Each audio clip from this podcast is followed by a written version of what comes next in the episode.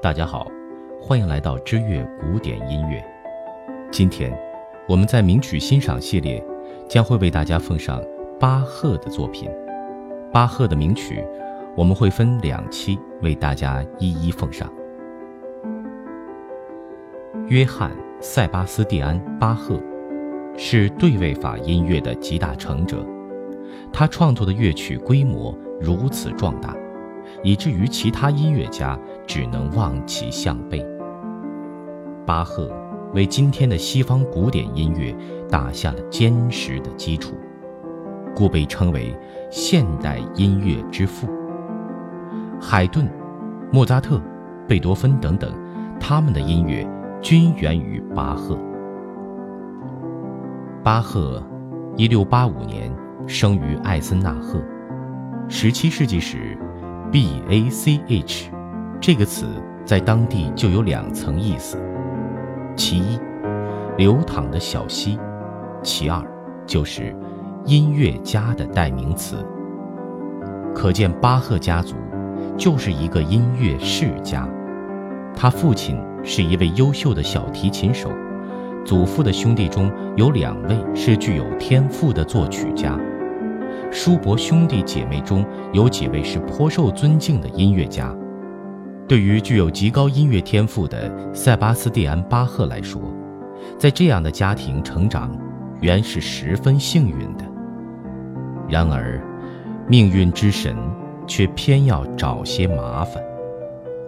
他九岁丧母，十岁丧父，靠大哥抚养成人。中世纪时，艾森纳赫是著名的游吟诗人的集散地，因马丁·路德的宗教改革，以及后来瓦格纳的歌剧《唐豪瑟》里提到的怀特堡而闻名于世。可以说，这是一个宗教气息浓郁的地方。而巴赫也是位虔诚的教徒。他十岁之后就成了孤儿，十五岁时。加入德国北方的隆尼堡圣米歇尔教堂合唱团，未能学到更多，他经常徒步折返于三百公里的汉堡去取经。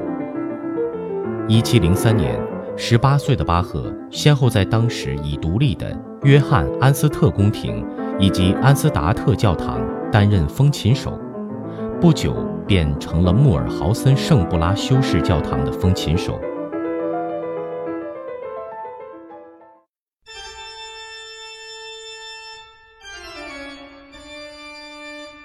从二十三岁起，巴赫进入一生中三个辉煌时代：魏玛时代、科坦时代、莱比锡时代。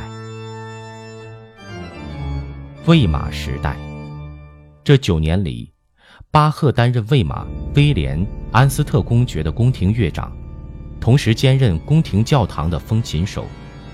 在此时期，巴赫的创作大多是风琴曲。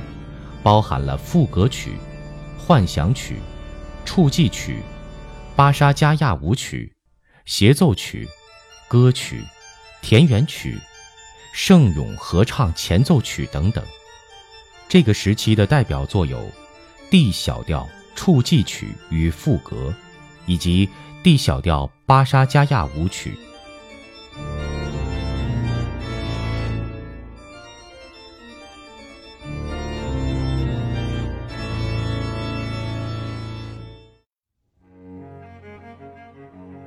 科坦时代，在科坦雷奥伯德公爵宫廷内担任乐长的六年之间，可谓巴赫遇知音的六年。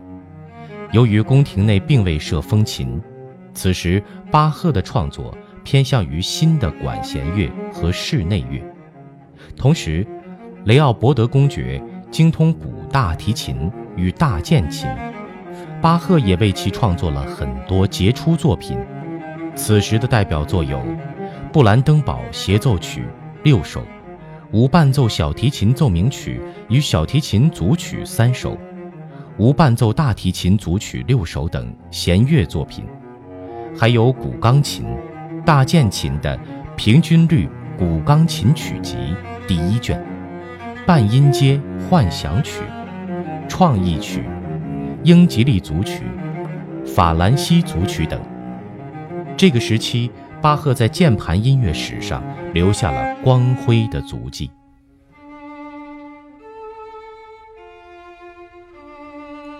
莱比锡时代，从三十八岁那年起，巴赫担任圣汤马斯教堂附属学校的合唱团团长起，到六十五岁去世的二十七年之间，是巴赫的莱比锡时代。合唱团长可不是轻松的职务。巴赫除了在学校教音乐与拉丁文之外，还要指导教堂的合唱团，负责创作每次礼拜的清唱曲。这，就是巴赫的日常。他创作了大量杰出的宗教音乐，也基于此，他对对位法音乐的研究到达巅峰。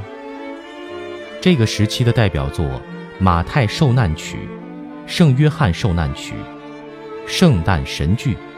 B 小调弥撒等，器乐作品有意大利组曲、平均律古钢琴曲集第二集，室内乐有奉献乐，以及最伟大的作品——赋格的艺术。巴赫的伟大，在于他将人类的宗教艺术推展到最高境界。贝多芬曾这样深情地说：“巴赫，德文里。”就是小溪的意思，但它却比汪洋还博大。又何止是贝多芬？任何人邂逅巴赫音乐的那一刻，内心都会被震慑。宗教性是巴赫音乐不可逃脱的特性，但更令人动容的是，巴赫音乐里那颗永远谦卑、虔诚、敬畏上帝的心。巴赫于1749年双目失明，一年之后，1750年去世，享年65岁。